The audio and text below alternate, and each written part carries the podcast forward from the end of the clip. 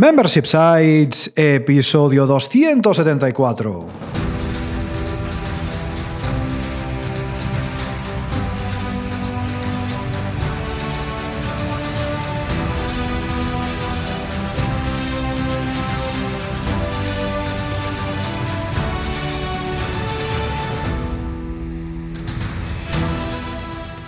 Buenos días, ¿qué tal? ¿Cómo estás? Bienvenido, bienvenida a Membership Sites, el podcast en el que entrevistamos a emprendedores que ya están obteniendo ingresos recurrentes gracias a su propio negocio de membresía. Tras el micro, servidores de ustedes, Rosa Suñé Barniol. Hola, hola, hola. Y Jordi García Codina. Cofundadores de Bicicleta Studio, nuestro estudio online de diseño y desarrollo WordPress especializado en Membership Sites. Buenos días, Rosa, ¿qué tal? ¿Cómo estás? Buenos días, Jordi. Muy bien. Aquí ya con un poquito de frío, ¿eh? Se me está quedando las manos un poco heladas. Aquí podemos transmitir un poco de calor humano para que no tenga tanto frío. Y bueno, y lista Pues para la entrevista de hoy, que creo que un poco de calor nos puede dar, ¿eh? Mira, mira, mira, mira. Yo creo que sí, yo creo que sí. porque Bien que falta que nos hace, ¿eh? Porque en este episodio 234 ya de Membership Sites entrevistamos a Eduardo Ruiz Ocaña, cofundador de Tejer con Lucila, una membresía de tejedoras donde compartir la pasión por el tejido. Pero antes, recuerda que en Bicicleta Studio somos especialistas en Membership Sites.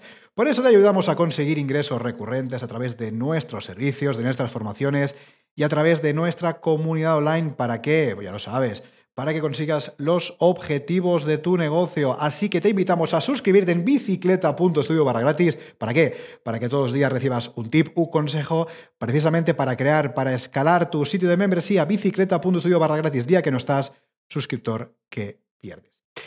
Y ahora sí, antes de hablar con Eduardo, antes de pasar con la entrevista, vamos a ver qué ha dado así la semana, vamos a ver qué cositas han pasado a lo largo de estos últimos siete días en el estudio. Y para empezar, vamos a repasar, como siempre, qué contenidos hemos publicado en el club, ¿eh? en Bicicleta Studio Club.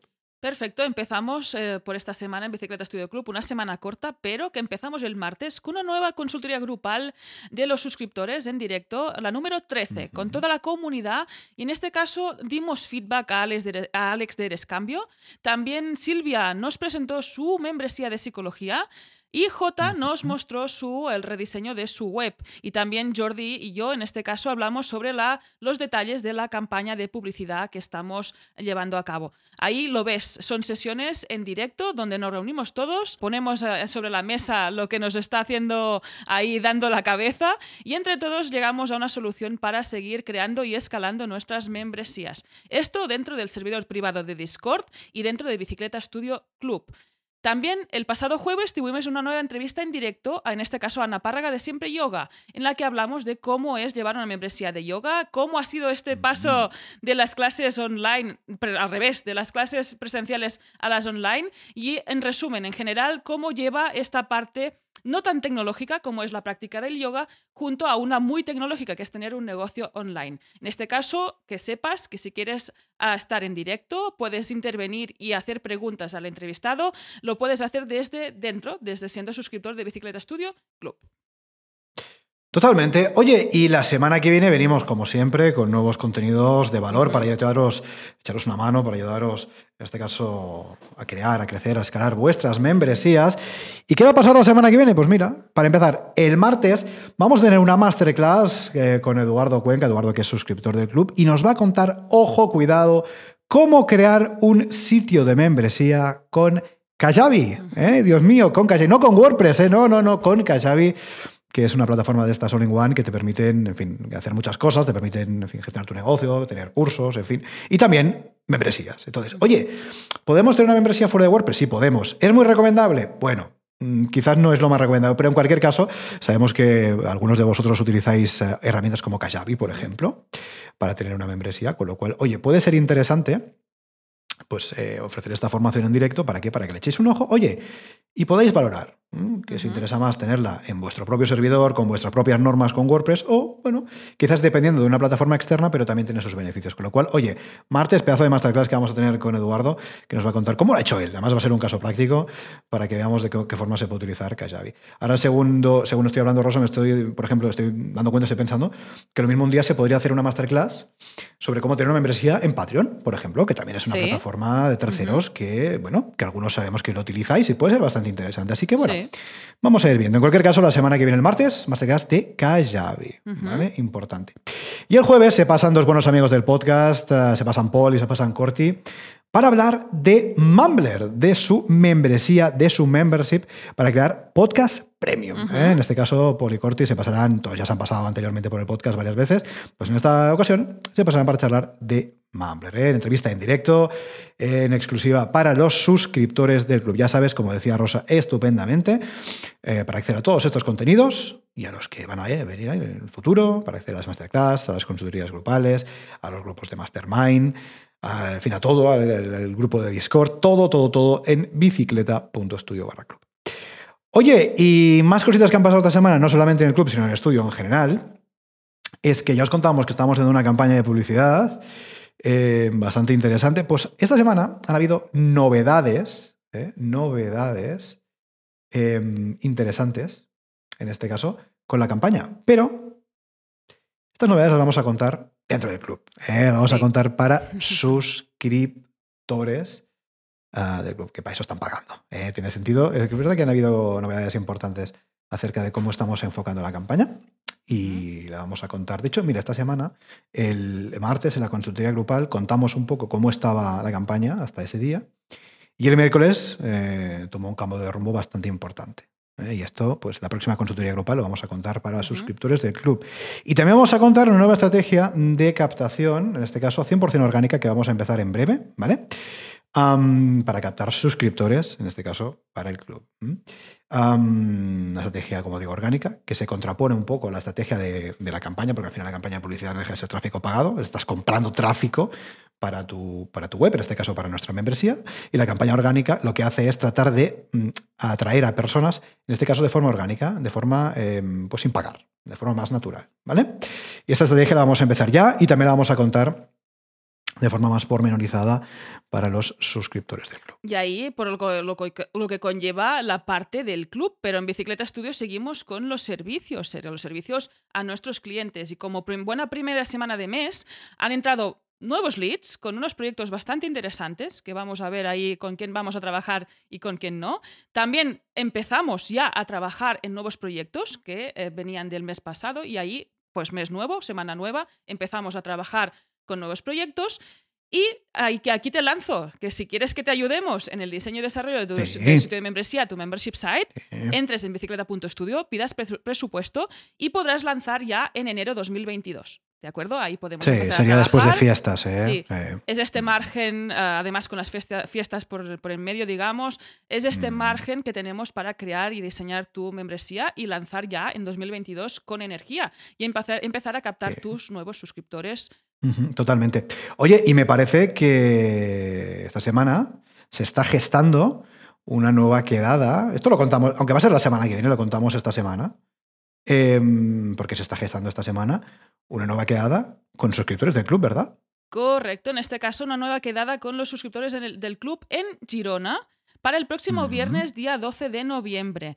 Aquí Muy te bien. digo ya, off the record, que no sé si te has enterado, en Discord estamos ahí quedando y tal, que, que será en, un- en una cafetería que tiene una página web hecha en Wix. Solo te digo eso. Ya es ¿Ah, como, sí? es el morbo Madre añadido mía. de ir ahí y decirles, señores, señores, señoras, ¿qué hacen ustedes con un Wix por página web? ¿No querrán una membresía? Bueno, en principio hemos quedado ahí para, para tomar el café, vernos las caras y lo que surja. O sea que, que veremos a ver si convencemos a los del Wix que se pasen a WordPress, que un poquito así de marru siempre va bien. Venga, ahora si no perdamos más tiempo, vamos ya al lío, vamos ya con la entrevista de la semana. Porque hoy charlamos ni más ni menos que con Eduardo Ruiz Ocaña, cofundador de Tejer con Lucila. Buenos días, Eduardo, ¿qué tal? ¿Cómo estás? ¿Qué tal? Buenos días, eh, Rosa, Jordi. Encantado de estar aquí. Buenos días, Eduardo. Gracias por estar aquí, gracias por aceptar esta invitación. Y hoy vamos a hablar de un proyecto muy, muy interesante, con largo recorrido y con bastantes más cosas aparte de la membresía, que también es parte importante, pero que tenéis ahí una- un ecosistema montado muy, muy, muy chulo. Totalmente, totalmente. Hoy es de esos días, ah, de esos días que tenéis que abrir bien las orejas o los ojos en función de que ya sabéis que si estáis- sois suscriptores, podéis ver esta entrevista en directo, podéis eh, preguntar al invitado, en este caso a Eduardo. Hoy es de esos días que tenéis que abrir muy bien los oídos porque vamos a aprender mucho de la experiencia de un emprendedor con una membresía que lleva su tiempo, que ha pasado por diferentes fases, por diferentes estados, por, en por muchas cosas, con lo cual seguro que aprendemos mucho. Y además, Eduardo también es suscriptor del club, con lo cual, como decíamos anteriormente, para los suscriptores estamos aquí en familia, estamos aquí, en fin, entre amigos. Oye, Eduardo, lo primero, muchas gracias por tu tiempo y gracias por, en fin, por eh, pasarte por el podcast. Gracias a vosotros, un honor y un gusto estar aquí intentando aportar algo a, la gente que nos escucha. Claro que sí. Pues vamos allá. Venga, Eduardo, nosotros te conocemos un poquito, conocemos un poquito tu proyecto, también lo has comentado ampliamente dentro de la membresía, dentro del club, pero para todos aquellos insensatos que a día de hoy todavía no te conocen, cuéntanos un poquito quién eres y a qué te dedicas. Sí. Bueno, Tejer con Lucila es eh, una membresía y una tienda online eh, relacionado con el mundo de tejer a dos agujas. Em, se comparte de dos partes. Por un lado, una tienda online donde la gente puede comprar patrones técnicas em, y también eh, un libro que tenemos de tejido y eh, clases privadas con la persona que lidera esto, que tiene el conocimiento técnico, que es Lucila. Y luego, por otro lado, tenemos la membresía, eh, que se puede pagar mensual o anualmente, donde se podría llamar mal llamado o el Netflix del tejido o, es una universidad del tejido, donde, bueno, pues pagando esa cuota mensual, pues tienen pues, un curso muy completo con 28 vídeos de aprender a tejer, más de 350 vídeos totalmente categorizados por diferentes tipos de técnicas eh, y temáticas, eh, recursos en PDF, acceso directo a Lucila que resuelve tus dudas, hay una comunidad de tejedoras que quedan una vez al mes eh, para contestar dudas y compartir las cosas que están haciendo. Bueno, y otra serie de, recursos. Pero bueno, eso es Tejer con Lucila. Eh, una tienda online y un club de tejedoras o una membresía eh, relacionada con tejer con dos agujas. Nada mal. Nada mal, ¿eh? Ojo, ojo lo completito del proyecto, ojo la cantidad de valor que están ofreciendo en este caso detrás de, Tejer con Lucila. Rosa, más cositas. Adelante voy. Aquí, Eduardo, ¿en qué momento os planteáis precisamente crear este club? Ah, ¿Nace a raíz de vender esta formación de forma individual? Eh, ¿Cómo se os ocurre esta idea de precisamente añadir la membresía a lo que estabais creando? Sí, os cuento un poco la historia de cómo surgió el, proyecto. Eh, bueno, es una empresa familiar donde mi suegra es una persona que, bueno, aunque suegra es bastante joven, em, es una persona que lleva toda su vida enseñando a tejer con su propio taller y allá por los años 90 eh, pues salía en televisión en Latinoamérica, porque ella es argentina y no solo salía en Argentina, sino en varios países de Latinoamérica. Y, y bueno, eh, junto con su hija, Josefina, eh, pues decidimos eh, intentar crear una membresía donde ella iba pues, a enseñar a tejer y dar todas las herramientas necesarias para, para tejer. En la definición del proyecto, que yo era más de membresía, que pues llevo mucho tiempo escuchando estas cosas, surgió por parte de Josefina la idea también de crear una tienda online eh, y un poco competir, ¿no? Ver qué cosas, eh, pues por dónde iba más el negocio, ¿no? Por la venta de cosas sueltas o, por tener una membresía con una cuota fija, con todas las cosas que he dicho, que también incluye patrones, técnicas, bueno, mucho más recursos. Y así un poco surgió. Dijimos, bueno, eh, Lucila era conocida en los 90 porque salía en televisión, tenía su libro, que es el que hemos reeditado y, vendemos en la, en la web. Entonces lo que decidimos es relanzar al personaje, por decirlo de una manera, y lo que hicimos es crear un canal de YouTube allá por febrero de 2018, donde creando mucho contenido gratuito, durante un año pues estuvimos eh, dando a conocer a, a Lucila, complementado con otras redes sociales. Y así es un poquito como surgió la idea. Eh, por un lado era transmitir su legado, eh, porque a ella por un lado le hacía ilusión, y por otro es intentar pues, monetizar todo ese conocimiento a través de la venta de productos y de la venta de la membresía. Muy bien. Sí, sí. Muy bien, muy interesante. Y ahora que hablabas y mencionabas YouTube, ah, Eduardo, YouTube evidentemente es, un, es un elemento creo bastante importante en vuestro proyecto, ¿no? Porque una de las cosas que, que comentábamos ah, también incluso a, los suscriptores de, la membresía del club, que tenéis un montón de seguidores, un montón de suscriptores en ese eh, canal de YouTube. Cuéntanos un poquito, luego volvemos a la membresía, pero es un tema muy interesante. Cuéntanos un poquito cómo habéis llegado a nada más y nada menos que 325.000 suscriptores en YouTube, que es un número importante. Cuéntanos un poquito un poco el proceso, cómo fue que, que fuisteis llegando a toda esa comunidad. Bueno, esa fue nuestra apuesta de inbound marketing, si quieres, ¿no? La red principal para, para darnos a conocer. Eh, entonces, bueno, eh, decidimos eso a través de los vídeos enseñar a, a tejer y bueno, pues no teníamos ni idea. Pues tuvimos que comprar pues, un equipo bueno, eh, aprender a grabar, aprender a editar.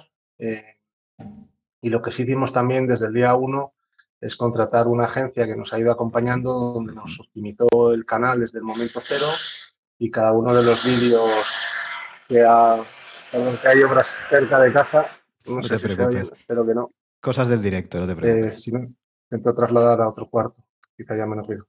Eh, sí, a ver, perdóname un segundo. No te preocupes, Eduardo. Mira, de mientras volvemos aquí.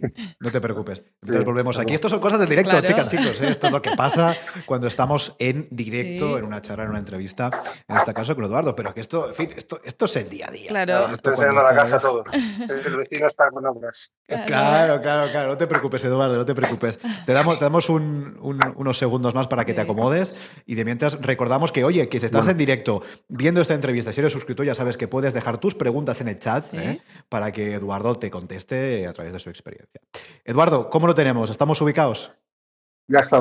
Bueno, espero que no se oiga tanto aquí. Si no, Aquí se Nada, te oye perfecto. teníamos- Perfecto. Sí, bueno, es que han parado, pero bueno, vamos a ver. Eh, como os decía, desde el día uno teníamos una agencia que nos ayudó a optimizar el canal y, cada uno de los vídeos, y eso pues eh, nos ayudaba también a, a- a- a darle, eh, como lo llaman, eh, importancia, relevancia al, al- al canal, por supuesto ofreciendo también o, contenido interesante y, y de calidad. Hay uno de los grandes retos que hemos tenido es, como siempre, que el balance en lo freemium, ¿no? Que ofreces Claro. gratis eh, para que sea lo suficientemente atractivo para que te conozcan y, y quieran seguir contigo, pero que luego estén dispuestos a, a irse a una zona de pago, ¿no? Eh. Más pensando en la membresía que lo que es la compra de, de- de productos como un patrón. una- bueno, una técnica sí, porque eso sí es muy personal, de. Lucila. Un patrón también es muy personal, pero hay muchos por ahí. Y luego el libro, obviamente, que son las cosas que también más vendemos, pues eh, es otro ejemplo de esos. Totalmente. Oye, y mm, cuéntanos, ¿cómo, cómo empieza? Porque esto es algo que, que, obviamente no, no es, eh, no es habitual, ¿no? Tener un número de seguidores tan grande. ¿Cómo, cómo vivisteis ese crecimiento? ¿no? Tú empiezas un canal de YouTube, eh, te sigue en la familia, los amigos y, y poco más. Y joder, con el tiempo va creciendo, va creciendo, te haces más popular, evidentemente, te siguen más personas. ¿Cómo habéis vivido eso, no? Porque, porque, no sé, tiene que ser algo curioso, ¿no? A nivel, a nivel incluso personal, ¿no? ¿Cómo lo vives? ¿Como algo natural? Decir, mira, cada vez me siguen más. O llega un momento que dices, joder, es que me están siguiendo 325.000 personas, ¿no? ¿Cómo, cómo lo habéis gestionado? A ver, eh, yo creo que para Lucila es muy gratificante porque, como he dicho, la primera parte de este proyecto es transmitir su legado y, y la verdad es que en líneas generales la gente es muy agradecida. En la, en la red siempre hay los típicos haters, sobre todo cuando sacamos la tienda y estas cosas que, bueno, esas cosas pasan, ¿no? Pero que, y nunca es suficiente lo que des, pero ha sido un proceso bonito. Eh, yo hablaba con la gente y me decía, pero ¿cuáles son tus objetivos? Y yo decía, queremos crear marca. Eh, pero para mí me daba igual un suscriptor que 100.000. O sea, yo lo que quiero es que la gente nos conozca, empezar a tener visibilidad y a partir de ahí pues complementar con otras estrategias para ofrecerles nuestros productos. Uh -huh. Ya digo, a nivel de Lucila pues es muy gratificante porque ella transmite lo que tiene y el feedback que recibe suele ser bastante eh, agradecido. Eh, ¿Es mucho, es poco? No lo sé. O sea, me suena mucho, eh, pero bueno, depende con quién te compare. Lo hemos vivido con naturalidad, lo que quiero decir. O sea, por supuesto es, es algo positivo Uh -huh. y gratificante. También es cierto que desde el día uno pues lo hemos intentado profesionalizar lo máximo posible a través de la agencia y, y con una planificación de estrategia de contenido muy buena. Hemos trabajado mucho en tener un buen equipo, en editar bien los vídeos, en trabajar las descripciones, o sea que tampoco es fruto de la casualidad. Ujú. Eh, ha habido, lo hemos intentado, bueno, no, no por trabajar mucho, siempre consigues buenos resultados, pero que. Creo que hemos hecho un buen trabajo y que hemos seguido- sabido localizar a, a la gente nicho. También hicimos alguna campaña de publicidad dentro de YouTube, eh, con canales relacionados, eh, eso nos ayudó. Luego también otra cosa que nos ayudó, aunque tampoco creo que fuese diferencial, eh, eh, la hicieron una entrevista en un medio nacional escrito muy, muy, conocido en Argentina. La youtuber de 67 años, en plena pandemia, que estaba. Entonces, bueno, eh, eso también dio bastante visibilidad y, nos dio visibilidad en otros medios de Latinoamérica, tanto de televisión, prensa y radio. Y bueno, todo eso creo que va alimentando. Pero bueno, yo creo que es el, el resultado de, de intentar hacerlo lo mejor posible y luego que lo que transmite realmente aportes calidad, o sea, que, que la gente lo, así lo valore. Y esa es la cara bonita de YouTube, que para mí luego tiene otras feas, que cuando queráis vamos para allá. Pero... Si, quieres, hablamos de las feas eh, también. Nada, lo hemos vivido. Sí. Bueno, las feas es que em, al final vivir de YouTube yo creo que está montado para la, la, gente de Estados Unidos o los grandes conocidos en, en cualquier país es cierto, bueno, los primeros, no sé decir, seis meses, no, no quisimos, seis meses o nueve, no me acuerdo exactamente, no quisimos monetizar. Eh, se puede monetizar a través de la publicidad los vídeos y otras serie de herramientas. Eh, queríamos crear comunidad a costa de... Y luego ya empezamos a monetizar y ya llevamos un tiempo monetizando y con esas cifras que tenemos de 325.000 suscriptores y más casi 40 millones de visualizaciones en todo este tiempo, y con vídeos con alguno tiene un millón y medio de visualizaciones, pues te da un dinero, pero no, no te cambia la vida. Eso, o sea, tienes que ser el típico público, como digo yo, norteamericanos que dan a la tecla y ya tienen 10 millones de seguidores y, y, eso le trae otras cosas de marcas y tal. Entonces, bueno, eh, gracias a Dios ahora YouTube nos permite financiar la agencia y quedarnos algo de dinero para financiar otras cosas, pero es un medio, no es el último fin. Nuestro fin era la membresía y también la tienda. Y luego lo otro que digo de las cosas feas o menos gratificantes, por decirlo así, de YouTube, eh, es dos vertientes que, bueno, una aplica a todo el mundo, que es que el usuario de YouTube está menos acostumbrado a pagar. Entonces yo me hacía, venga, ya llevamos 100.000, si consigo que convierta al 1% a tal, bueno, haciendo... Y al final los ratios de conversión de YouTube son bastante más bajos de los que yo así, de un modo teórico, eh, había pensado y los que pueden ser quizás la media de la industria. ¿no? Em, eso por un lado. Y luego eh, lo otro, que bueno, eso nos aplica a nosotros también por tener esta vertiente española y argentina, el, el, usuario latinoamericano convierte menos por dos motivos. A veces poder adquisitivo eh, y dos por una menor digitalización. Y luego en nuestro caso, eh, también porque la gente es algo más mayor que quizá otro tipo de negocio, aunque también estamos intentando rejuvenecer la banca, uy, la banca, la, marca, perdón, porque es cierto que hay, por ejemplo, una empresa que vende lanas que se llama We Are Knitters, eh, que es todo público joven y facturan, pues no sé, son 14, 16 millones de euros al año, o sea que hay, hay, hay negocio también para la gente joven y bueno, una de las estrategias que tenemos es ver cómo intentar llegar a ellos eh, mejor. Que hay gente joven, pero la mayoría es gente más mayor. Pero bueno, YouTube es muy bonito, nos ha aportado mucho, nos ha ayudado a construir marca y eso ha expandido el efecto, pero ni vives de ello y luego el ratio de conversión es una estrategia quizá un poco comparada con otras redes quizá, eh, o por lo menos nuestra experiencia, eh, una conversión más baja. Totalmente. Y qué importante es que lo digas, ¿eh? qué importante que, es que digas lo bueno y lo menos bueno, porque muchas veces, claro, nos quedamos ahí con los suscriptores, con no sé qué, con la, entre comillas, fama que nos puede dar dentro de nuestro nicho, pero luego, oye, está muy bien tener 325.000 o un millón o 10 o 20 o 50 millones, pero esto a nivel de facturación, ¿cuánto nos da? ¿no? Es decir, YouTube barra Instagram barra TikTok, me da igual. Eh, ¿Nos paga facturas sí o no? ¿no? Y este al final es el, es el, es el tema, ¿no? Muchas veces nos perdemos con los números, eh, pero con los números de seguidores, no con los números de ingresos o de facturación para nuestro negocio. ¿no? Con lo cual, eh, ¿qué, es lo que, es lo que decías tú? Eh, YouTube, en este caso, o otra red social, es un medio para lograr mi objetivo o tu objetivo de negocio. No, no es el fin. O sea, el fin no es tener seguidores por tener seguidores, que está muy bien tener seguidores, es reconocimiento, ¿no? nos alimenta el ego, pero al final esto lo que nos interesa es que nos termine convirtiendo en nuestro negocio. Y de ahí también la importancia que siempre decimos eh, de tener nuestro negocio en nuestra casa. Eh, hoy YouTube cambia el algoritmo, nuestro vídeo lo ven la mitad de gente o un cuarto de las personas y nos quedamos a dos velas, ¿no? Y, hostia, eh, la tranquilidad de decir, hostia, yo tengo mi negocio en mi casa y sé que, que, en fin, que puedo controlar todos los aspectos del mismo y que no dependo de un, de un algoritmo, en fin, ¿no? Pues yo creo que tiene, Joder, que da mucha tranquilidad en ese sentido. Por aportar algo más en nuestra estrategia de YouTube, empezamos con cinco vídeos semanales durante muchos meses, que eso es un currazo impresionante. Sí. Y llegado un momento, eh, teníamos una persona dedicada, dos personas diarias a contestar comentarios. Los que sabía esa persona los contestaba y los que no nos se los mandaba a Lucila o a nosotros, a Josefina. Eh, o sea que también hemos alimentado mucho la comunidad. O sea, hemos puesto esfuerzo y dinero, es lo que quiero decir. Entonces, nos ha dado mucho, pero que ha sido la suma de mucho trabajo y, ponerle también algo de dinero.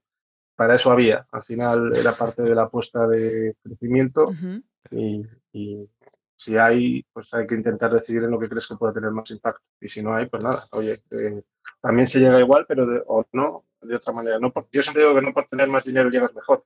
Llegas más rápido, resulta bueno o malo, pero eh, hay que intentar saber gastárselo bien y uno no sabe la tecla acertada siempre. Hay que ir probando cositas. Y eso, eso es un aprendizaje muy interesante. ¿eh? Tener más dinero no te llevará a buen puerto, te llevará al puerto, sea bueno o malo antes. Pero ya veremos si es el puerto adecuado o es un puerto que lo mismo nos interesa eh, obviar. ¿eh? Esto también es bastante, bastante interesante. Chicos, hablando de dinero, ¿qué os parece si nos pasamos otra vez hacia la membresía? En este caso, para hablar del pricing, este punto que nos encanta también hablar aquí en el podcast Membership Sites.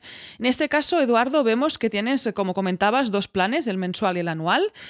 Eh, ¿Cómo de difícil fue decidir el precio primero de la membresía y por qué eh, escogisteis estos dos planes precisamente? Bueno, eh, el precio siempre es un tema bastante complicado y yo no quería darle muchas vueltas. Que 10, no 5, no 20. no sé, al final llegamos a 10 porque las membresías, que es un mundo relativamente nuevo, aunque ya obviamente va habiendo más, pues siempre hay por ahí un par de referencias de 10 y, cogimos ese referente. Eh, mi opinión vale mucho más, eh, pero no es lo que yo piense, al final es lo que la gente esté dispuesto a pagar según valor el valor que le estás aportando. Eh, entonces hay gente que, tenemos ya, bueno, que es un poco familia y nos dice, bueno, esto es un regalo, y otros pues que o no lo pagan o les parece que somos unos ladrones. Entonces, bueno, decidimos ese precio, intentamos no consumir mucho tiempo. Hicimos los típicos cursos de pricing, eh, hicimos un análisis de pros y contras y, bueno, pensábamos que era un buen punto de partida y, luego a futuro revisábamos si valía la pena salir, o sea, cambiarlo o no. De momento estamos contentos con eso. Yo creo que tenemos que trabajar otras cosas como transmitir mejor la propuesta de valor y, otras, y muchas acciones antes que el precio, bueno, ahora mismo nos parece el adecuado. Y luego entre la, entre la diferencia entre mensual y anual, pues bueno, eh, a todos nos gusta el anual porque te entra rapidito y si al año siguiente renueva, pues oye, eh, pues mejor. Eh, y luego, pues por el, efecto de la, del descuento de que, te ahorras dos meses, por dar dos opciones. una de las cosas que barajamos en su día era lo típico del bueno, el feo y el malo, eh, pero bueno, por el tipo de cosas que ofrecemos, eh, pensábamos que era mejor un all-in y, no estar ofreciendo el bueno y el feo y el malo. Dicho eso, parte de la estrategia que hemos hecho a posteriori es eh, que hay cosas del club que las puedes comprar fuera en la tienda. Entonces, si todavía no estás en ese momento de membresía o club, o pagar una cuota mensual y no sé qué, pues hay ciertas de esas cosas que las puedes comprar fuera, de, fuera, de, fuera del club. Así que bueno, eh, ese es un poco el razonamiento que hicimos de, del pricing.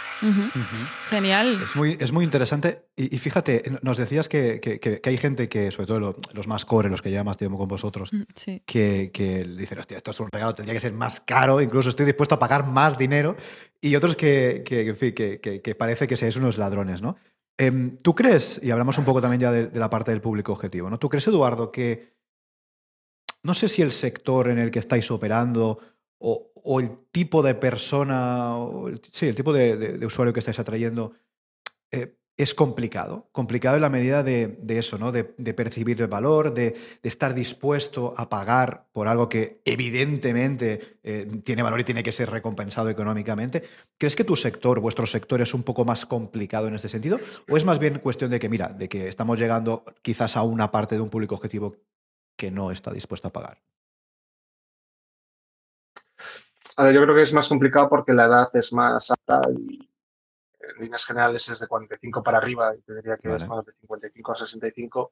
Obviamente esa gente está menos habituada a, las compras online y ya no te quiero contar a, pagar un Netflix, un Spotify, estas cosas, ¿no?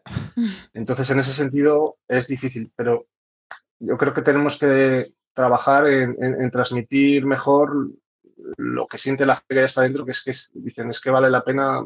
o sea, muchos del feedback que recibimos es, llevo X años tejiendo, toda la vida tejiendo, y es que usted me ha dado el factor diferencial eh, por cómo explica, por ciertas técnicas exclusivas que tiene. Entonces, vale, tenemos un público más complicado, entonces, bueno, opciones, tenemos que ver cómo transmitir mejor y darles más opciones para llevarles ese camino y que vayan perdiendo los miedos. En parte, por eso sacamos cosas de la membresía. Bueno, si te atreves a comprar algo suelto, a ver si luego te atreves a ir a la membresía. Y luego, dos, lo que os decía, tenemos que trabajar más la gente joven. Eh, claro. Porque obviamente, pues esa gente, pues, gastar ese dinero y, y comprar en Internet, pues les es mucho más fácil. Entonces sí, tenemos ese, ese handicap de, la gente, pero bueno, cada uno tiene ese tipo de público y ante eso hay que intentar. Y luego lo que decía antes que hay cierto, cierto tipo de gente, pero tampoco se aplica solo a lo nuestro, ¿no? que aplica todo, que le gusta todo lo gratuito y al final no saben que detrás hay una gente, o sea, que somos un equipo, que estamos invirtiendo dinero y cuando dimos el cambio de YouTube a, lo de la tienda, bueno, ahí hubo eso, algunos movimientos bastante feos de cierta gente, como en todos lados. ¿eh? Lo que fue bonito y gratificante, pese al disgusto que nos llevamos, es que mucha gente de la comunidad nos defendió, de la propia comunidad de YouTube. De, Oiga, seguimos en YouTube porque seguimos, obviamente hemos bajado el ritmo. Nunca, pero la propia comunidad nos decía, ¿ustedes se creen que esto es gratis? Su tiempo, eso no sé qué. fue bonito, entre comillas. Qué bueno que la gente que sí sabía ver lo que, cree, lo que hay detrás o parte nos defendiese ante el que o no lo sabe ver o, por lo que sea decide mm. criticar. Que bueno, o sea, hay gente para todo. Yo ahí creo que en eso no hay que perder la energía, hay que ser honesto, intentar transmitir lo mejor posible y el que no lo entienda no lo entienda, pero esas personas es muy, no hay que intentarles cambiarles la opinión, es, es lo que es y, y ya está. Sí. Oye, ¿cómo lidiar con los haters de YouTube? Ya tenéis un tip que antes de esta charla no teníais, ¿eh? Muy importante. No, y tenías razón, ¿eh? Al final. Eh, en fin, siempre hay. Claro, yo creo que estoy hablando incluso con, otros emprendedores que tienen membresías más B2C. Em, que a veces, claro, cuando tú vendes algo a otra empresa, a otro emprendedor o lo que sea, mm. creas que no, se sobreentiende Vamos, sí, siempre hay regateo, o puede haber regateo, pero se sobreentiende que evidentemente es un producto o un servicio que viene aquí a, cumplir una necesidad de negocio, punto, no hay duda. Pero es verdad que en, los negocios B2C a veces cuesta, por dos motivos, yo creo, porque primero porque... Eh, digamos, no todo es mala fe. Yo creo que hay personas realmente que honestamente no ven que detrás de esto hay un trabajo, y un esfuerzo, hay una dedicación y eso tiene que ser recompensado. Y luego, evidentemente, hay gente que lo ve, pero que le da igual, porque como decías tú, es amante de lo gratis. No todo lo que sea gratis, estupendo todo por lo que tengo que pagar ya no me gusta tanto. Entonces, pero bueno, lo que dices tú. Eh, es, yo creo que incluso demasiada energía invertida en algo que es muy complicado, que es cambiar esa visión. Entonces, bueno, hay que enfocarse en Nosotros ahí, bueno, lo que hicimos, aparte de los disgustos, yo no yo los, los disgustos primeros, que de todo aprende uno. Yo al final lo que propuse es, mira, vamos a hacer un post en el blog que también tenemos blog, que lo lanzamos un poquito más después de YouTube para complementar con cosas escritas, eh, del por qué lo hacemos, qué hay detrás, eh, sin entrar mucho en detalle, ¿no? Porque obviamente tampoco tienes que contar ahí, pero que hay un equipo, que hay gente comiendo de esto, que hay trabajo, que hay gente que se dedica tiempo tal. Eh, y, y, recordándoles que seguimos teniendo materiales gratis. Entonces, bueno, cuando hay alguno de eso, que ya no los hay, ahora bastante pocos, más en ese momento de transición, les hacíamos, te invito a que leas esto y, ya luego, y ahí estaban capados los comentarios, o sea que, bueno, no estaban capados, vamos, tenías que admitirlos. Inteligente decisión, Eduardo. si, quería, si, ya, si, ya, querías decir cosas feas, pues no, dilas, que no van a ser publicadas, pero ya te has desahogado. y bueno, es como una especie de memo de por qué esto y qué hay detrás, para el que si realmente tiene interés en, entenderlo, que lo entiendas, no por nada. Genial esta estrategia de comunicar, ¿no? De ser transparentes, comunicar lo que está pasando, porque si hay alguno, pues que era por desconocimiento, pues que no sea por este motivo, ¿ya? Si estás ahí llevando a este artículo donde te explico exactamente por qué, el porqué del cambio, oye, pues ahí también puede cambiar tu opinión y ahí te estás formando y viendo qué hay detrás de tejer con Lucila. Genial. Ahí estas estrategias, estas rifirrafes con la gente de YouTube, más que interesantes, porque seguro que de entre la audiencia hay más de uno que tiene un canal y también se encuentra con lo mismo. Así que genial, gracias por compartir con nosotros todas estas experiencias, Eduardo. Y si os parece, seguimos por la membresía, en este caso el modelo de membresía. Aquí también tenemos un proyecto interesante porque tú puedes comparar desde el producto suelto que es el libro, desde los productos sueltos que son los cursos, con la membresía, con el club. Aquí en este punto, Eduardo, ¿qué beneficios destacarías precisamente de la parte del membership site del club? A ver, yo diría primero que te puedes dar de baja en cualquier momento si no te gusta, o sea que pruébalo. Eh, y la membresía al final es que es, es todo lo que quieras para tejer y además un tutor que te va a contestar. Entonces, es, eh, y tienes una comunidad con la que compartirlo. Entonces es, pago 10 euros al mes, tengo, mm, no sé si son 18 patrones ya, vamos subiendo uno nuevo cada mes. Cuando entres te puedes bajar todos, aunque muchos van con vídeo, que ese es otro de nuestro valor añadido. Em, en este mundo del tejido hay mucho patrón y mucho patrón gratuito y lo que me decía Lucila es que a mí lo que vienen a mis clases es a que les explique cómo hacer el patrón, porque o están mal explicados o no, están ni explicados. Y nosotros eh, dedicamos mucho esfuerzo en explicar eso bien. Entonces, bueno, es patrones, o sea, tienes mucho producto que consumirías en cualquier otro sitio y un soporte para ejecutar ese producto. Y luego, eh, en términos de Lucila, que tenemos una persona que recibe las, las, las, preguntas y tenemos una base de datos de todo lo que hemos recibido históricamente y ya muchas veces podemos contestar nosotros y si no, va Lucila y Lucila contesta. Ahora ya le he animado que además la haga por nota de voz y pierde menos tiempo en escribir y al final está aportando el mismo valor porque obviamente se maneja. Y luego tienes, pues lo que quieras, ya os digo, hay un curso de, de tejido de 28 clases que es para todos los niveles. Si quieres perfeccionar cosas en concreto o empezar de cero, y luego tienes todos los materiales de YouTube sin publicidad y perfectamente categorizados en, no sé, son 16 temáticas diferentes, porque al final YouTube, aunque tienes las playlists y tal, es muy caótico. Y luego tienes lo de la comunidad para mm, poner materiales de apoyo, pero tampoco.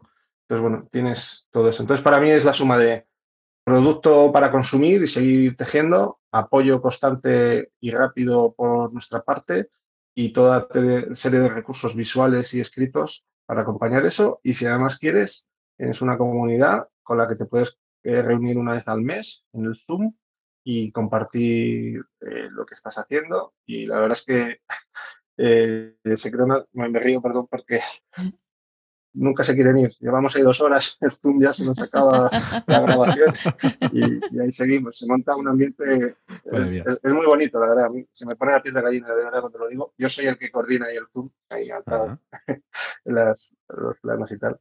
Y, y bueno, ahora eh, también una de las cositas que tenemos pensado a futuro pues es también poner la comunidad escrita, ¿no? Para que la gente dentro de la membresía, pues que a ver si, si pues como el Discord, ¿no? Del, club de bicicleta estudio, en ese sentido, pues para ver si la gente también por ahí quieren, quieren, pues eso, seguir ese sentimiento de comunidad y compartir esas cosas. Entonces, bueno, eso es un poco... Sí, sí, Aquí has explicado claramente los beneficios de estar en la membresía de Tejer con Lucila. Y ahí están muy bien. O sea que eh, tienes muy claro cómo, qué puedes encontrar dentro. Y es lo que comentabas, es cómo encontrar todavía más el hecho de comunicarlo a cuanta más gente mejor, ¿no? Para que pueda estar dentro de este entorno súper amable y hogareño que habéis montado. Y fíjate, Rosa, qué importante es tener claro lo que ofrecemos en nuestro negocio. Y esto, que puede parecer obvio, lo digo, porque muchas veces preguntas, oye, ¿y tu negocio de qué va? Sí. No, bueno, tengo unos vídeos y luego no, lo mismo también unos descargables. No, oye, esto, esto y esto. Propuesta de valor clara, diáfana, que se entienda. Y lo, pero es que lo más, a ver, que parece perogrullo, joder, pero es que lo primero es que nosotros lo entendamos. O sea, que entendamos y sepamos comunicar lo que estamos ofreciendo. Coño, es que no vendo, claro, es que lo mismo no eres capaz de explicarlo. El caso, el caso de Eduardo, vamos, está meridianamente claro lo que hay. Con lo cual, el primer paso para poder transmitir nuestra propuesta de valor, entenderla y, y poderla explicar. Perdona, Eduardo. Sí, sí. Totalmente de acuerdo, pero yo creo que todavía tenemos que mejorar mucho en, cómo, lo, cómo lo decimos. Hubo una charla en el club hace un par de semanas, que todo esto uno lo sabe, pero no siempre lo aplica, ¿no?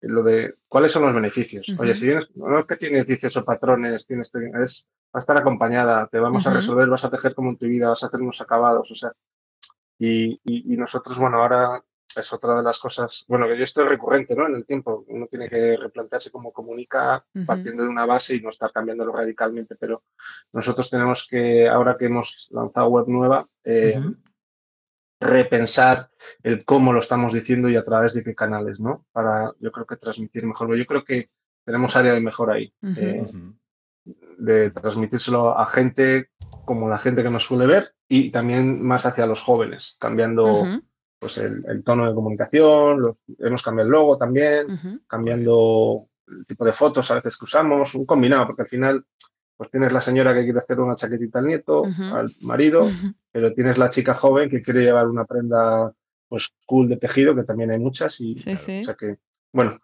lo tenemos muy claro, estoy de acuerdo que, que, es el primer paso, ¿no? Si tú no sabes explicar lo que tienes, pero a la hora de comunicarlo al potencial cliente final, tenemos que. Hay área de mejora, Total. Por cierto, la, masterclass a la que se refería mm, Eduardo, entiendo que es la de Álvaro, ¿verdad, Eduardo? La de Álvaro Sánchez. Em, en el que Hace un par de semanas, no recuerdo el nombre. sí. Es la, justo la anterior de, la última que tuvimos, la, charla de Álvaro Sánchez, ya lo conocéis, de Sabandíger, de gente invencible, que nos vino a contar muchas cosas interesantes, entre ellas cómo está montando su membresía de emails, ¿eh? que no solamente podemos tener membresía de vídeos y de audios, no, sino incluso de emails, fíjate. Te dejaremos el enlace a esta masterclass, ¿verdad, Rosa? Sí. En las otras del programa para que la puedas escuchar y la puedas eh, disfrutar pagando, ¿eh? porque solo para suscriptores del club, ya lo sabéis. Oye, Eduardo, ya que hablabas antes de la web y tal, yo creo que ha llegado el momento, momento estelar de este episodio, momento en el que vamos a ponernos cómodos y vamos a hablar, si te parece bien, de la parte técnica de tejer con Lucina. Entonces, hasta donde tú quieras, hasta donde tú puedas, en fin, lo que tú consideres. Cuéntanos un poquito, va, ahora en serio, ¿cómo, cómo planteas la parte técnica? Eh, en fin, en un principio lo delegasteis, empezasteis vosotros. Eh, algunas dificultades que lo mismo os habéis podido encontrar o no. cuéntanos un poquito cómo, cómo has vivido la parte más técnica del negocio. Qué grande, mayor, qué grande. Eh, bueno, no es la primera web que montábamos, eh, porque antes de esto también teníamos una tienda online que la hemos tenido siete años. Bueno, tomamos una decisión equivocada. Básicamente, yo, como he dicho antes, llevo muchos años escuchando temas de membresías y me parece que es un modelo bastante sensato. Eh, y siempre está eh, WordPress y, WooCommerce para montar este tipo de plataformas pero nosotros la hemos lanzado en PrestaShop, que es donde teníamos la, la, web antigua. El motivo fue pues porque con esta persona de la agencia que nos ha llevado el tema de YouTube, eh, cuando estábamos buscando quién nos hiciese la web, eh, pues bueno, él nos insistía que él creía que PrestaShop era la mejor solución. Eh, y bueno, nada, seguimos su criterio. Él yo creo que en la mejor de sus intenciones, y además a mí también me gusta PrestaShop, pero no está pensado para el mundo membresía, esa es la realidad. Entonces, bueno, seguimos, seguimos su consejo. Eh, nosotros no somos técnicos en eso, o sea, sí tenemos mucho del back office, sobre todo Josefina, eh, pero no, no sabemos de código, no sabemos de nada. Y, y, bueno, una de las grandes limitaciones siempre este tipo de cosas, que al final eres 100% digital, es que necesitas tener un CTO, pero si eres quienes somos, pues no puedes tener un CTO. Entonces, bueno, tienes que intentar eh, contratar el servicio con quien puedas eh, y tener un mantenimiento que sea bueno y, que no fallen las cosas. Entonces, bueno, que no, básicamente tomamos esa decisión en ese momento equivocada de, hacerlo en PrestaShop y hemos tenido muchísimas limitaciones pues, con pasarelas de pago, y, temas, no está preparado PrestaShop básicamente para membresía, resumiendo, no quiero entrar en los detalles. Y bueno, como sabéis, eh, y el blog además antes lo habíamos montado en Joomla, o sea que ya estás mezclando diferentes plataformas, no sé cómo se llaman, que tampoco soy muy técnico. Y llevamos bastantes meses intentando migrar a Mundo Commerce WordPress y nada, el lunes lo hicimos y bueno, estamos ahí con bastantes problemillas, pero bueno, eh, ya hemos salido, que es lo importante, y ahora lo vamos a ir ajustando. Entonces, mi experiencia de esto, pues eh, es muy difícil cuando no eres técnico qué, proveedor seleccionar eh, y obviamente qué plataforma. Entonces, bueno, al final, pues hay que yo lo que hago con estas cosas es haber escuchado mucho eh, de podcast y, leer y, ver comparativas de plataformas. En este caso ahora no sé por qué le hice caso a, este señor, que sé que no había maldad, digo, no sé, no, lo tenía tan claro, pero me dejé llevar, yo creo que más por el sentimiento de tener un CTO, de él me daba la confianza de, vale, si monto la web contigo y tengo el resto de estrategias contigo, eh, pues me vais a poder acompañar si necesito cualquier cosa. Y ese acompañamiento al final no funcionó tan bien por, más por la tesitura de PrestaShop. Y luego estas cosas, pues lo que hago cuando no sé de nada es comparar, leer y comparar. Entonces, al final pedimos tres presupuestos eh, sobre lo mismo. Creo que dimos unas especificaciones técnicas buenas, porque ya digo que no es la primera web que hacemos, hemos hecho varias. Pero bueno, nada, eh, nos ha retrasado mucho muchas cosas, la verdad. Eh, pero bueno, ya estamos ahí. El lunes lanzamos la web nueva. Ahora pues tendremos ahí una semana o dos de ajustar muchas cosas, pero empieza una nueva etapa para poder ejecutar pues, acciones comerciales y, otro tipo de estrategias de marketing que antes estábamos bastante limitados.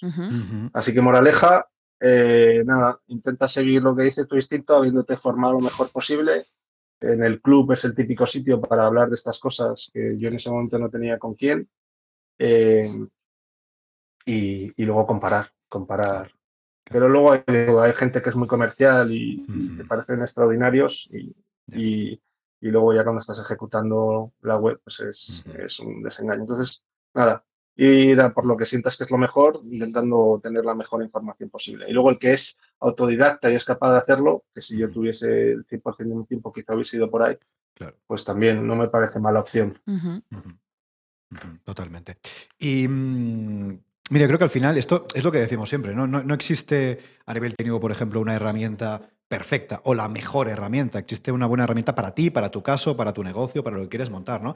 Y por ejemplo, Presta, PrestaShop es una es un para los que no para los que no sepáis, PrestaShop es un CMS igual que WordPress eh, que se instala en el servidor, que es, decir, es lo mismo, está enfocado en e-commerce y funciona bien, que decir, hay, hay muchos eh, fin e-commerce que trabajan con PrestaShop y funcionan bien, que decir, no hay e-commerce grandes además, ¿eh? O sea que no es una mala herramienta. Sin embargo, es cierto que si queremos montar una membresía lo mismo no es la herramienta más adecuada. Pero, en fin, y esto lo decimos siempre, aquí muchas veces hacemos la coña, ¿no? Que si Elementor sí, Elementor no. Bueno, pues Elementor es una herramienta buena si no tienes conocimientos eh, y quieres hacer un diseño apañado rápido, está bien, pero ¿es la herramienta más eficaz en términos de rendimiento? No, pero oye, siempre hay que buscar un, equilibrio, ¿no? Entonces, bueno, creo que lo has explicado mm, perfecto, ¿no? Eh, apostasteis por una herramienta que tiene muchas ventajas para muchas cosas, pero en este caso, si quieres montar un negocio de suscripción, pues bueno, quizás no sea eh, la más adecuada, ¿no? Pero oye, para otro emprendedor que monta un e-commerce de producto físico, pues genial, ¿sabes? Entonces, por de todo se aprende al final. Y, oye, tú te decías, nos ha retrasado. Sí, os ha retrasado, pero joder, ese aprendizaje que tenéis os lo habéis llevado. Y a partir de ahora, como bien, muy bien decías, nueva etapa, ¿no? Y empezamos a tope con, con, la nueva plataforma, que con esta sí que vais a poder hacer literalmente lo que queráis, ¿no? Y yo creo que ese es el mensaje un poco, ¿no? Que, que no que decir que también para lo que nos estáis viendo, nos estáis escuchando, ¿no? que si habéis quizás tomado una mala decisión en vuestro negocio en términos técnicos, que siempre se puede mejorar, siempre se puede cambiar. Es decir, al final, desmontar y montar o, migrar se puede hacer. ¿Que tiene implicaciones? Sí. ¿En tiempo, en dinero? Sí, pero siempre se puede. O sea, no, no, no es imposible. Por lo cual hay un mensaje también de optimismo, ¿no? De que de que se puede y se puede seguir adelante en este sentido. Sí, y que a veces es no tener miedo precisamente a esta migración, ¿no? Que si no era sostenible la situación en, la que estabais, pues oye, asumir que es hacer este cambio del tema técnico, buscar la, herramienta en ese momento que es más adecuada y arremangarse y hacer el cambio, porque seguro que lo que va a venir a, partir de ahora va a ser mucho mejor. Y ahí sí que no tenéis limitaciones y podréis hacer lo que queráis. También no asustarse ante estos cambios, ¿no? Porque yo qué sé, pasado mañana puede salir una herramienta fantástica de membresía eh, a la cual nos encante, encaje con todos y todos queramos migrar. Y ahí también tenemos que afrontar pues este proceso, que es un poquito traumático, pero al final es como hacer una mudanza en casa. La primera te asusta, cuando llevas unas cuantas, pues bueno, te lo tomas con más filosofía. fíjate, hay, que ser flexible eh, y, no casarse. O sea, desde mi punto de vista, ¿eh? es decir, no casarse con una herramienta. No, es que yo soy solamente de este plugin, no soy solamente de este gestor de contenido. No, oye, es una herramienta. O sea, no te vas a casar con la herramienta, no, te no le vas a poner el anillo. Es una herramienta para tu negocio. Es como si dijéramos, no, es que yo me caso solamente con un proveedor o me caso solamente con eh, pues, X herramienta de email marketing. Oye, ¿qué más te da utilizar MailChimp si mañana, eh, yo qué sé, Active Campaign es mejor? no, pues es que es lo mismo. Al final son herramientas a nuestro servicio y no le debemos. en fin, le debemos y le pagamos, pero quiere decir que no hay que estar ahí agarrado, ¿no? Como un clavo ardiendo, ¿no? Pues son herramientas que nos pueden beneficiar en un momento dado. Yo creo que hay que ser flexible y tener la mente abierta para ir cambiando y adaptándonos a lo que nos conviene y a lo que le conviene a nuestro negocio, por supuesto. Sobre mm. todo en este entorno digital que es cambiante día a día y que salen nuevas redes, nuevas tecnologías, pues cada día casi. Y ahí también es ver cómo evolucionar para que nuestro negocio crezca en este caso. Yo creo que esta parte técnica está bien. Eh, también hemos visto un, un, ejemplo de cómo migrar, también en un proyecto que lleva bastante tiempo en marcha y bueno, desde aquí, pues mucho, mucho ánimo y ver cómo compartes en el club pues, estas mejoras y cómo va creciendo Tejer con Lucila. Y nos vamos precisamente a un, punto, a otro punto, que es la estrategia, que creo que va de la mano precisamente a este, a este crecimiento. Eduardo, en este momento, ¿qué estrategia o técnica os está funcionando mejor para captar nuevos suscriptores para el club? Bueno, nosotros desde el día uno hemos apostado por SEO em, como estrategia, o sea, eso y inbound marketing. Entonces, desde el día uno de la web, igual que de YouTube, tenemos una agencia que, nos optimiza todos los temas de SEO y te diría que en torno al 40% del tráfico y el 40% de las conversiones vienen por SEO. Luego otro 20% más o menos mm, viene por, por YouTube. Em, o sea que esa es una que los llevamos trabajando desde el día, bueno, lo trabajan para nosotros, aunque bueno, también nosotros generamos contenidos escritos y siempre van SEO friendly, la estructura de la web, todas estas cosas. Em, eso por un lado. Em, y luego, nada, generamos, tenemos una estrategia de contenidos en las diferentes redes, donde vamos compartiendo temas relacionados con, con tejer principalmente, eh, algunos nuestros y otros pues de temáticas que haya relacionadas con eso. Y alguna, en alguna de las redes, que ahí ya no estoy yo tan metido, pues, a veces comparte Lucila algunas experiencias personales, ¿no? Pues ahora he estado visitando en España y pues nada, pues he compartido esto. Eh, así que bueno, esa, esa es, es una. Luego el email marketing eh, lo tenemos bastante abandonado y aquí Jordi me va a echar la bronca. Tenemos 11.000 suscriptores. Madre mía, Eduardo, madre mía, Eduardo. Y tenemos que montar ahí una secuencia de email a tope. Eh, bueno, nada, para eh, bueno, meterles en un embudo de ventas, ir explicándole todo lo que hacemos, aparte de lo gratuito. Así que bueno, esa es una de las cosas que tenemos como parte de la estrategia. Y básicamente eso, em, diría SEO, inbound marketing, em, principalmente. Nada mal. Y esto, de los... En acciones comerciales. Dale, dale, dale, Eduardo, dale. en acciones comerciales hacemos un descuento casi mensual em, y ahora con WooCommerce vamos a poder hacer muchas más cosas desde uh -huh. comercial. El free trial y otra serie de, cosas. Y, Colaboramos también con otros sitios. Ya me quedé, No, no, dale, dale, dale, por favor. eres, eres, el protagonista, no, Vale. no, no, decía que, que, bueno, hoy, por ejemplo, hoy, el sábado, colaboramos eh, con un tema benéfico.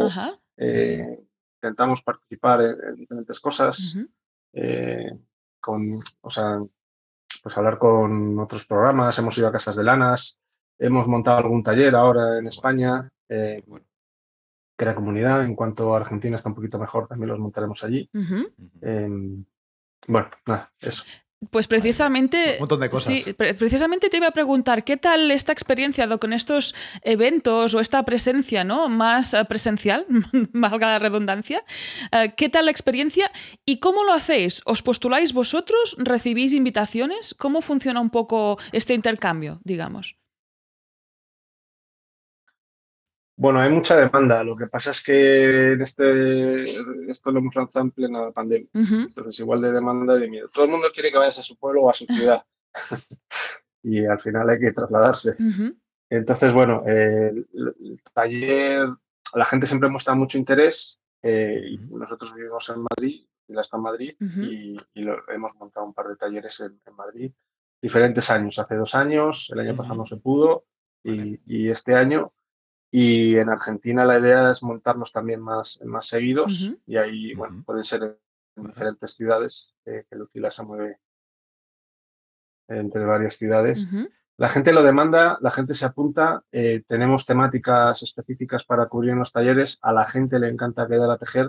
bueno, es una vía de negocio que complementaremos más adelante, siempre limitando al final el tiempo que te lleva esto, ¿no? Tanto de preparación, que eso es lo de menos, pero de Lucila. al final son talleres de dos, tres horas, eh, pero bueno, ese día lo pierdes, entonces tampoco la cuestión es saturarla. Nos han contactado casas de lanas que tienen talleres para montar actividades ahí con ellos.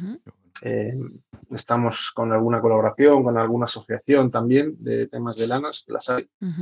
Eh, nada, hay mucha demanda. Yo creo que será una vía más, no tan principal, pero sí residual, de ingresos pero también de seguir conociendo más de cerca a la comunidad, eh, que al final pues siempre lo personal te da otro touch diferente a, pues a lo que es vernos en Zoom, que ya digo que normalmente suelen ser eh, bastante, no, sé si la palabra es bonito, pero emotivos y bueno, eh, se ha creado un ambiente muy bonito. Total, total. Por supuesto, sí, sí esa presencialidad y ese contacto eh, se agradecen y más después de, todo lo que estamos, hemos vivido, ¿no? Yo creo que, tiene, todo el sentido. Perdona, Rosa, ¿qué ibas a, ibas a No, en este punto es lo que comentas, ¿no? Que incluso puede ser como un producto más, ¿no? Ofrecer estos talleres presenciales, porque ahí sí que tenemos esta limitación de desplazamiento y de tiempo al final, porque este, topamos con el tiempo. Tenemos el que tenemos, el Lucila es un humano y tiene el tiempo que tiene y tiene que desplazarse. Pero es verdad que también hay este punto, ¿no? De colaborar con otras marcas te ayuda a difundir tu marca precisamente, ¿no? Porque seguramente serán ya marcas más establecidas, más genéricas y quién dice, ¿no? Que te encuentren por otra vía, por un taller que has ofrecido por Lanas X y después acaben eh, dentro de la membresía, dentro del club de Lucila. Eso es muy interesante. Por eso te preguntaba precisamente cómo, cómo salen estas sinergias, ¿no? Que a veces aquí nos da vergüenza. Nosotros somos un ejemplo, ¿no? De, que cada semana entrevistamos a un emprendedor y no es muy habitual que la gente se postule. Eh, somos nosotros normalmente los, los que invitamos, ¿no? Pues ahí también, audiencia, sacar los miedos que a veces dentro de tu sector es muy útil aparecer en otros medios similares donde puedas ganar esta visibilidad, ¿no? Y por qué no vender tu producto. Total. Sí. Total. Mm. Total. Es algo que hay que hacer, ¿eh? Hay que hacer y, quitarse los miedos y quitarse las vergüenzas. Oye, Eduardo, antes me ha hecho gracia porque decías, Jordi me va a echar la bronca, vamos a contar una intimidad, porque esto fue en, el, en la quedada de Madrid, del club, eh, porque en el club, aparte, tantísimo valor, que en fin, ya lo sabéis, también hay valor presencial. ¿eh? Y, joder, estábamos ahí tomando algo y Eduardo me dice, hostia, bueno, me dice, no, nos dice a todos, no, que tengo 11.000 suscriptores en, la lista de colegio. Madre mía, Eduardo, joder, tiene ahí 11.000 personas ávidas de ser, de ser vendidas, o sea, de que se les venda algo. ¿Eh? Y en este momento, fuera de, fuera de coñas, tenéis ahí un, un, fin, un, caldo de cultivo interesante para generar una estrategia de marketing, vamos, estupendísima y, y, aprovechar. Evidentemente que no todo el mundo va a comprar, ojalá, ¿no? Pero, joder, 11.000, no todo el mundo tiene 11.000 Te iba a decir, ¿eh? imagínate... pero es una vía más. Sí. Es una vía más. Es una vía más a probar. Estos 11.000 mm. llenan un estadio. Imagínate tener toda esta audiencia ahí delante. Un, estadio pequeñito, ¿eh? Oye, un estadio pequeñito. pero eso ya es un estadio, ¿eh? Que no son pocas personas. o sea, que imagínate dar una charla La, la peineta la llena. 11.000 personas. Yo ahí, imaginación al poder. Bueno, que no hayamos hecho lo del email marketing es, por un tema de recursos, que al final no nos ha dado tiempo, pero tiene un poco de delito, la verdad. Pero bueno, siempre hay tiempo, siempre hay tiempo y siempre te puedes meter ahí. Sí, sí, sí, sí, sí. Eso están ahí. Hay que, hay que, nada, hacerlo y, y luego veremos la calidad de, de los leads, si realmente es gente que está dispuesta a convertir o es más parecida al perfil de YouTube. Uh ¿Qué iba a decir? Pero bueno, que hay que intentarlo. Eh, de hecho, os diría que creo que en torno a un 15% de la conversión es de, viene por email, porque si mandamos una, o sea, sí mandamos una newsletter semanal donde informamos pues, temas del blog, YouTube y siempre hacemos, informamos cositas del club, vamos metiendo cosas ahí y es como un 15% ahora mismo de nuestros de la casa de, tráfico, creo. Es que me deja el papel en, la, en el otro sitio. Vamos, que, que, tiene mucho potencial de, aumentar, no sé en qué porcentaje, pero seguro que eso nos, nos va a revertir como una fuente más. Seguro. Seguro. que sí. A probarlo y, ya, nos contarás en el club en alguna de estas sesiones de consultoría grupal que hacemos, ya nos contarás a ver qué tal, qué tal tu experiencia, que seguro, seguro que se aprende un montón. Oye, Rosa, antes de que entre la bola, que me parece que la bola está calentando ya, calentando en, la, banda, vamos a hablar de un tema que antes, sí, antes hablabas que, mm, eh, respecto a Lucila, que mandaba esos audios, ¿no? También a, la comunidad, a, a, los suscriptores, suscriptoras en este caso.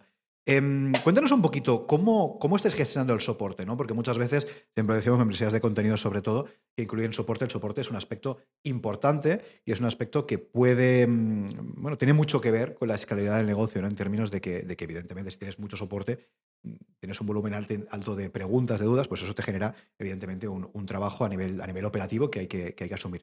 En vuestro caso, en Tejer con Lucila, cuando un suscriptor tiene una duda sobre algún taller, sobre algún, en fin, sobre algún contenido.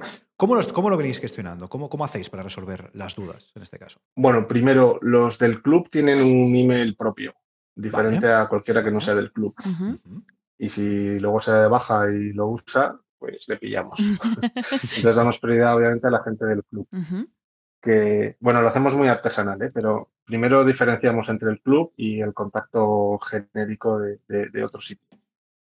Em, eso por un lado. Eh, luego tenemos una persona que se encarga de canalizar todos los emails y lo que hemos ido es, tenemos como una base de datos donde hemos ido poniendo las preguntas más habituales o un poco más técnicas. Eh, pues no sé, punto viborita, ¿cómo se acaba? Y ya tenemos las contestaciones. O sea, hemos creado como una base de datos de todo lo que con el tiempo nos ha ido contestando Lucila para molestarla lo, menos posible y que se centre más en, en generar contenido. Y luego, una de las cosas que hacemos es que la gente del club eh, tiene un formulario donde puede ir mandando sus preguntas y parte de esa quedada eh, mensual es para contestar a esas preguntas. Entonces, las recopilamos todas y ahí las contestamos y cuando acabamos, si hay más preguntas, hay más preguntas y si no, ya es cuando la gente eh, pues empieza a mostrar y a contar sus, a mostrar las prendas y, y sus experiencias. Entonces, eh, estamos analizando la herramienta Help Scout, que la, ha recomendado la gente porque a veces esta persona tiene la dependencia de Lucila o, de Josefina y, bueno, esa forma de asignar ahora mismo el soporte es un poco más artesanal. Vamos, es totalmente manejable. Em, pero vamos, esa persona dedica sus dos, tres horas diarias a esto. Nada mal, ¿eh? Totalmente. Nada mal, ¿eh? Y por eso, ¿eh? Ojo, dos tres horas al día. Lo digo para que lo tengáis en cuenta, ¿eh? También que, bueno, esto el soporte me pongo yo una tarde a la semana a contestar emails. Eh, cuidado. Depende. Cuidado, porque en función del volumen que tengáis, lo mismo va a ser una tarde, pero cada día de, la semana, ¿eh? Eso es algo importante. Oye, Rosa, que espérate, que veo que aquí, en fin, ha llegado nuestra invitada. Es que la bola también tiene preguntas para soporte, ¿no? En este caso. ¿Ah, sí? Ostras, pues espérate que, mando un email, ¿eh? Que mando un email y, Tienes que mandar un email, primero suscribirte, después mandar un email y ahí Eduardo y el equipo de Tejer con Lucila ya te van a contestar. Coñas aparte, vamos, cuando aparece la bola de cristal es para preguntar sobre el futuro. Aquí hemos hablado del pasado, estamos hablando del presente, de tejer con Lucila, con esta reciente inmigración, y ahora llega la bola para preguntarte, Eduardo, ¿cómo ves el futuro de tejer con Lucila? ¿Cómo lo ves? ¿Cómo va a evolucionar esta membresía? Pues eh, tenemos una estrategia de marketing y comercial con muchos puntos que todavía no hemos iniciado eh, entonces tenemos todavía que probar muchas cosas y creo que eso nos va a permitir ir encontrando las mejores vías de, crecimiento. Em, cosas nuevas van desde un punto de vista de producto. Em, queremos eh, vender cursos también sueltos. Queremos vender lana, porque al final siempre la gente compra lana. desde un punto de vista de producto esto. Em, y luego desde un punto de vista de estrategia, eh, primero, bueno, queremos crecer mucho más en el mercado de habla hispana, pero tenemos también pensado el mercado de habla inglesa. En Estados Unidos también se teje mucho. Em, así que bueno, esa es otra, otra opción. Entonces, bueno, el futuro lo veo optimista ahora que tenemos eh, una herramienta que esperemos que ya sea estable. Ah, siempre habrá problemas, porque siempre los hay, pero ya deberían ser menores y poder canalizar nuestra energía en, las diferentes estrategias que tenemos. Hay una red social eh, que es solo de tejedoras, hay 9 millones de tejedoras eh, y tenemos ahí que hacer algo y más fuerte de lo que estamos haciendo ahora. Eh, así que nada, lo veo con optimismo, con mucho por hacer y tenemos que ser eficientes y para ir priorizando bien y usar bien los recursos que tenemos de personas económicos y con lo que generamos para, para ir avanzando pues, lo mejor posible y no retrocediendo o retrocediendo poco y luego avanzando más. Genial, genial. Está aquí brillando muy fuertemente. Aquí, de este futuro brillante de tejer con Lucila. Ya por curiosidad, Eduardo, ¿cómo se llama esta red social solo para tejedoras? Esto me ha, me ha sorprendido. No sabía que existía. Eh. Caramba. Raverly. Muy bien. Genial, pues ahí también este punto, ¿no?